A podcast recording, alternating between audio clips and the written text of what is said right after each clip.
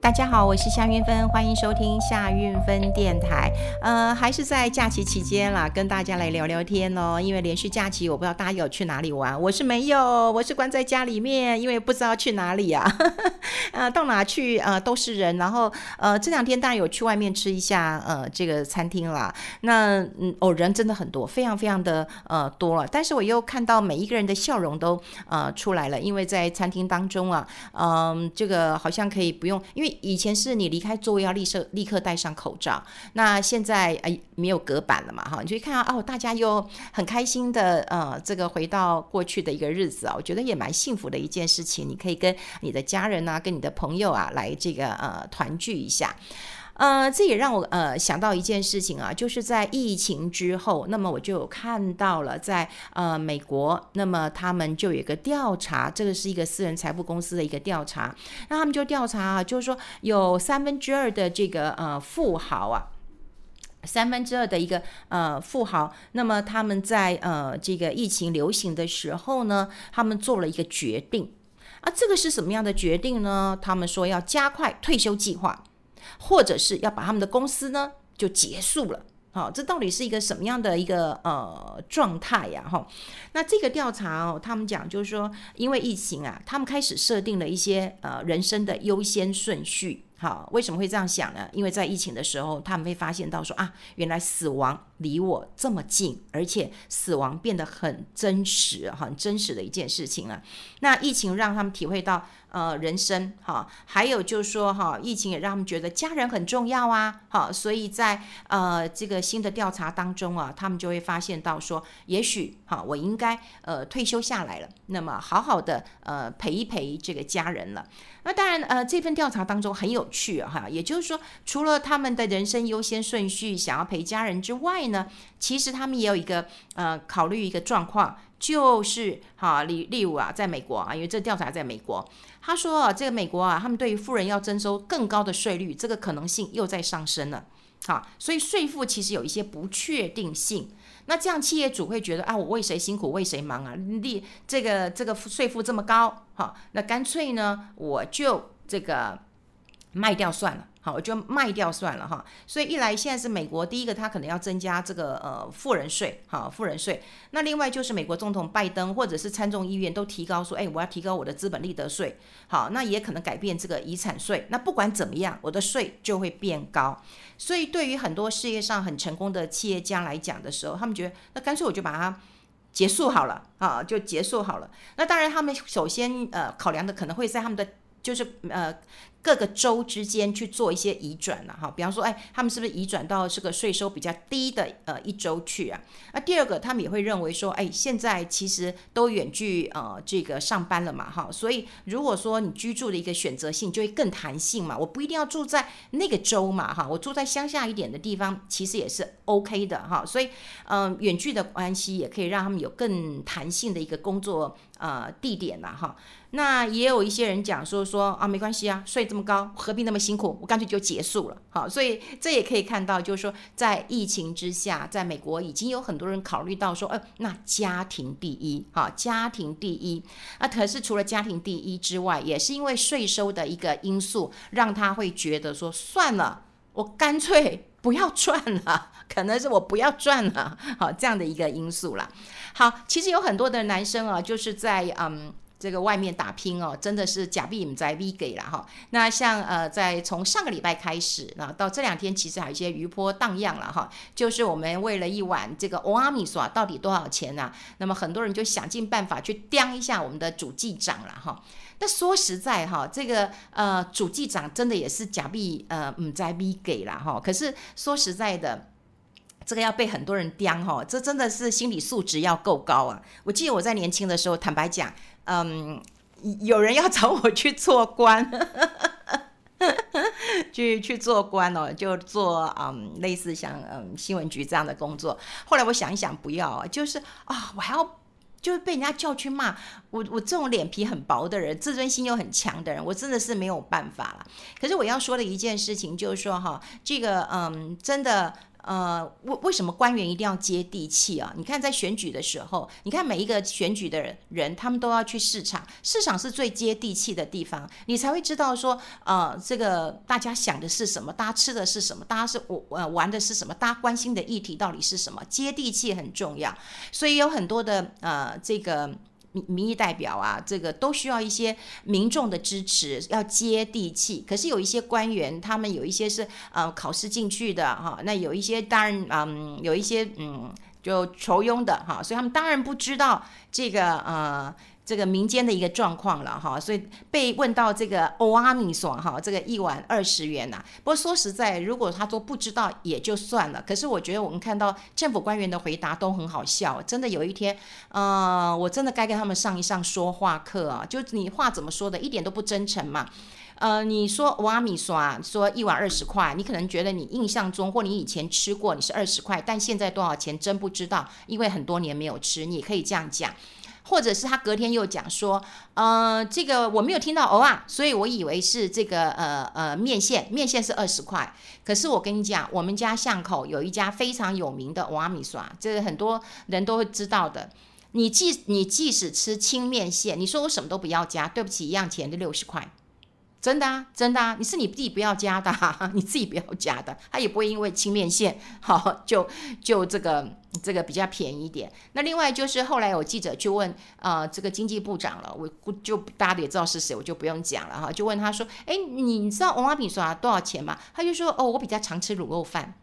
你需要这样回答吗？那我要是记者，我觉得现在记者也很弱。那要是我问，我一定问，那你你知道那个卤肉饭现在多少钱吗？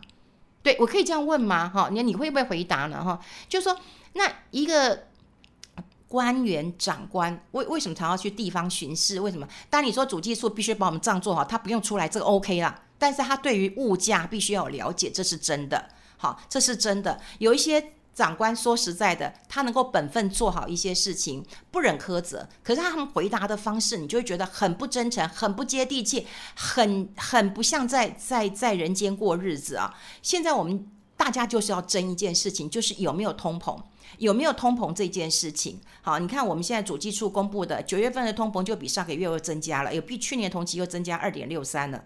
那有一些民生物价的指数都有上涨，猪肉有上涨，哈。然后有，当然猪肉上涨，有人讲说饲养成本变高了嘛，因为我们的黄豆、玉米啊也比较贵。那九月份为什么比较高？有人讲说，啊、那中秋节嘛，哈，物价会有一些这个波动啊。主计处很好玩的哈，呃，主计处它有公布，就是说，哦，这个平均啊，每个月哈，如果你是支出家庭开销是八万元，好，你讲到八万元的时候，大家都会觉得哇啊，我们家庭支出也没有到八万啊，可能三五万，你看人家就讲八万。好，如果讲八万的话，那你九月份哦，你大概会增加两千多块钱，啊，两千多块钱了。可是你把一个这个家庭的一个开销你设定为八万，然后你觉得一碗瓦米耍是二十块钱，我建议你真的是要去市场绕一绕，你才会知道状况。那如果我们是看这个呃通货膨胀，你看几个指数哦，比方说这个呃油价是有上涨的哈，运输是有上涨，我们刚刚讲猪肉是有上涨的，这可以看得出来。那当然呢，我们刚刚讲。就呃九月份是中秋节，好，九月份是中秋节，那这当然也是一个很重要的因素了。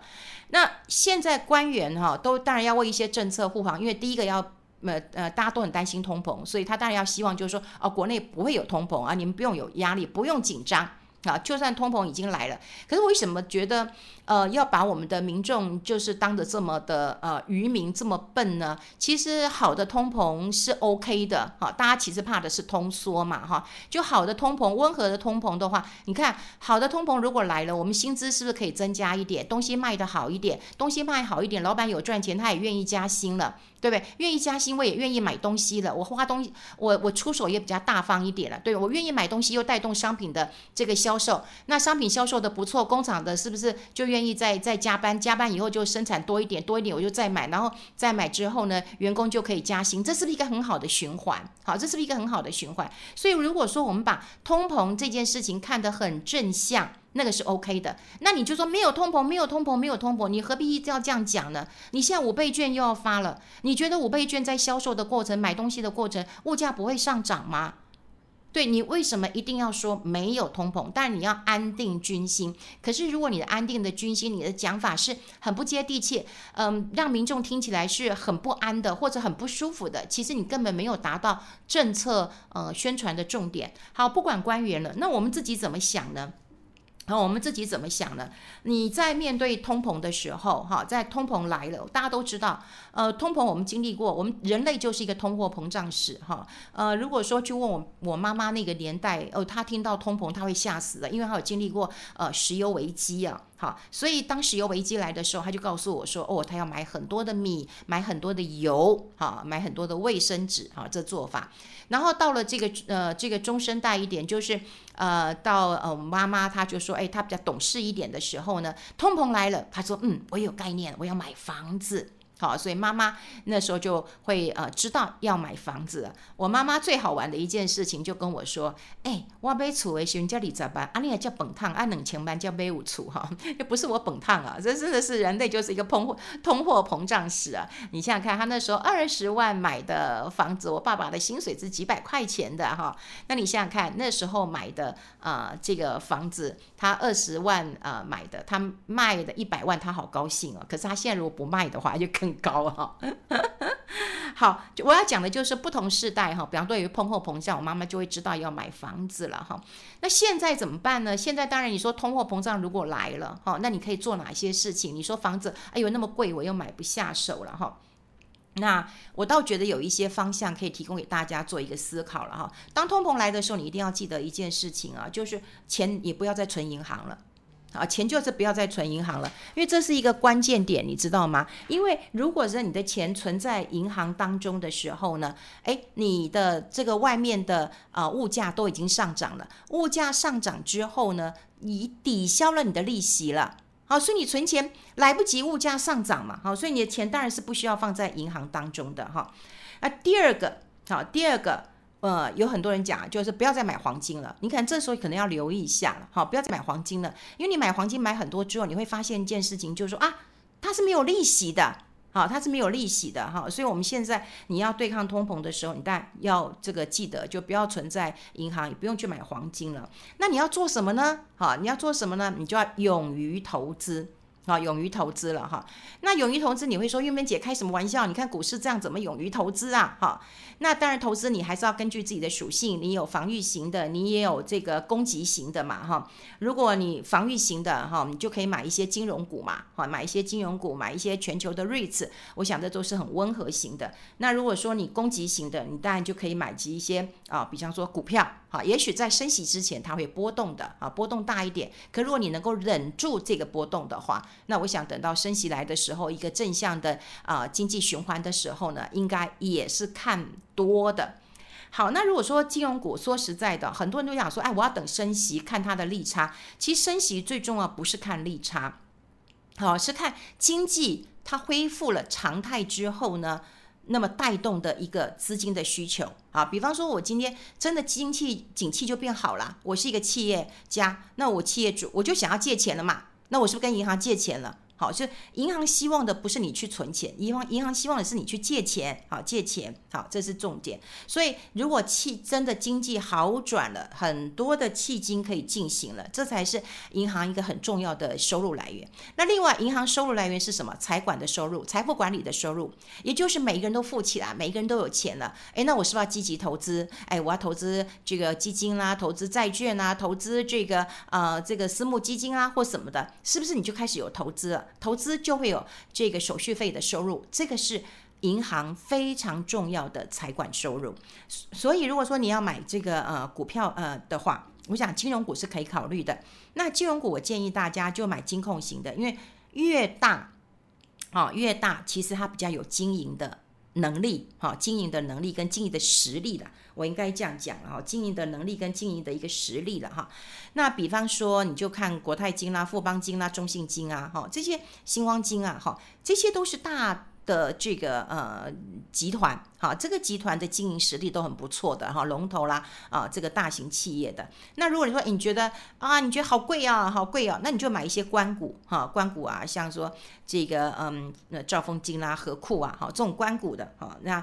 当然他们有过去也有呃有有银行出过一点事情，可是到最后哈，那都 OK 的哈，因为这个是一出事是全民买单的哈，这他基本上也不会出什么大事，小事是有了哈，但是也不会出什么大事的，所以呃，金融股成为目前一个大家认为的一个避风港了。好，那如果说你今天要比较嗯主动型的哈，这个攻击型的话，那我想呃大家呃最近可能有人在追剧嘛哈，追剧，那我还没有追，呃，比方说追最近有很多人一直在追啊、这个鱿鱼游戏啊，我本来想要利用这两天嗯就连续假期的时候把它看一看的，不过因为我还是选择了看的书看书啊，因为发现哎有一些书还蛮有趣的哈，所以我最近就看了几本书了哈，教养的书也看了一些。这个嗯嗯，其他的书，非经济类的书。好，那我要讲说，我还没有追这个鱿鱼游戏，很多人已经看了哈。那我只是觉得非常非常的惊人，哈，非常的惊人，就是说这个创下了很好的一个收视率了哈。那他在美国、韩国、日本啊、台湾、德国啊、哈、印度啊，是吧，都拿到收视冠军呢。他可能是呃这个这个史上哈最热门的 Netflix 这个收视当中啊最热门的一个节目啊。好，这那当然，他的 Netflix 啊，我也觉得我一直在注意这档股票，你知道很有趣，因为我们家换了电视啊，对，换了电视之后换智慧型电视，智慧型电视全部都要内建 Netflix，那内建进进去之后，你就会去花钱了嘛，哎，你就会花钱了，那你花钱就要去订嘛，那订了以后你就会去看嘛，哈，所以我就发现到说，哎，如果智慧型呃电视大家都换，那 Netflix 的用户一定会增加，果然，哈，果然呐，哈，这个。付费的用户持续的，你看 Netflix 有两亿人是在付费啊，好，它第二季的时候才一百五十万户，到了第三季已经有三百五十万户了，哈，这成长非常非常的多，哈，这用户成长非常多。由于游戏大概花了七亿美元在制作，可是呢，它有一些这个嗯。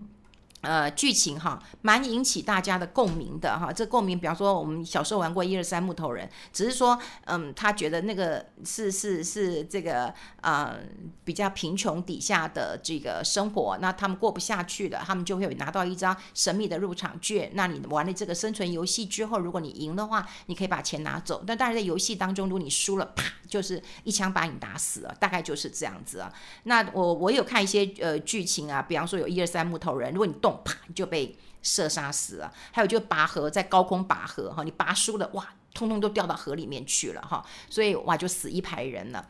那这个呃，当然呃，如果大家有空可以看，这我没有剧透吧哈，因为这好像这个。这个最好这个剧大概剧透是 OK 的啦哈，如果其他的剧透可能会被骂死啊。这个呃小时候可能大家听过，或者是多少呃听大家讲，那可能是 OK 的。可我当然要不是要推推这一档啦，因为我还没看呢。我要讲的是 Netflix，Netflix 股价真的就是大涨，然后最近股价真的是涨翻了，这一季真的涨了十几二十趴了哈，涨十几二十趴。有人是心痒痒的哈，心痒痒的。但如果你说你自己去买这个 Netflix 的呃股价，你可能要透过复委托啦，你去买，然后你觉得。挺麻烦的，可是后来我发现到说，哎，有一些 ETF OK 啊，好，有一些 ETF 是是是 OK 的啊，你可以去看看啊。像统一有一个这个这个尖牙股的 ETF，它里面其实就有那个 Netflix 哈，它持有的也还蛮多的哦，持有蛮多的哈，九点八 percent 零零七五七嘛哈。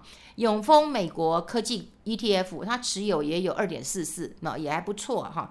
那富邦的这个纳斯达克 ETF，那持股比较少一点哈，零零六六二，呃，也有两趴。好，所以如果说你要参与哈那个那个美股的话，ETF 我觉得也不错哈，也不错。所以如果你是保守型的，你可能现在可以挑一点这个金融股；那你积极型的，你挑一些科技股哈，或者说你现在有一些题材的，我倒是觉得呃。可以提供大家在这个呃通货膨胀啊、呃、来临的时候，那呃不晓得该怎么办，因为有一些人告诉我股票都卖光了，我觉得也很好啊啊，股票卖光了，你现在起起跌跌的，你影响就不会太大嘛，对不对？那如果说哎你现在想要增加一点持股，那我想你增加一点，然后但是你要忍受哦，就是在升息之前，那一定会有一些波动的，你要忍受到这些波动。那当然你这分批买是最好的，不过投资一定要看自己的属性啦。有时候我都会觉得投资其实是要。看一个趋势。那有人讲趋势不是很难看吗？我就说对啊，那你是要稍微站到制高点啊。比方说我们去逛百货公司的时候，你看那个电梯，你就会知道它是往上还是往下啊。你眼睛稍微往上看，你就会知道哦，它是往上的或者往下的哈。要了解一下趋势。我们现在看到就的确是往往升息这个趋势走了。那往升息这个趋势走，根据过去的经验当中的话。那大家都知道嘛，原物料你不要碰嘛，哈，股票回到这个正常的经济轨道当中，那么还是呃短空长多的一个格局的。好，那最重要就是你赚钱了，你要会花钱嘛，啊，你对物价要有一点概念嘛，哈。我觉得人生呐、真的你要会赚钱，你要会花钱，你当然要会省钱，还要保护你自己的钱。那最重要也是要啊用一些钱，那么花在有灵魂的地方啊。所以我当然希望每个人都赚大钱啊。可是如果你可以啊做一点。啊，捐献就像我们之前有跟大家提过，数据阿嬷，她捐她自己的一个嗯这个保单。那这个后来我发现这个保单其实还蛮有趣的哈，蛮有趣。它的保单它是生死合险，所以它生的时候它可以呃每年可以领多少钱？那到过世之后，它的保单就会捐出去给台东县政府。哈，我觉得这也是一个蛮不错的一个做法的。好，我们今天就跟大家分享在这边，祝大家假期愉快哈，要乖乖上班了，拜拜。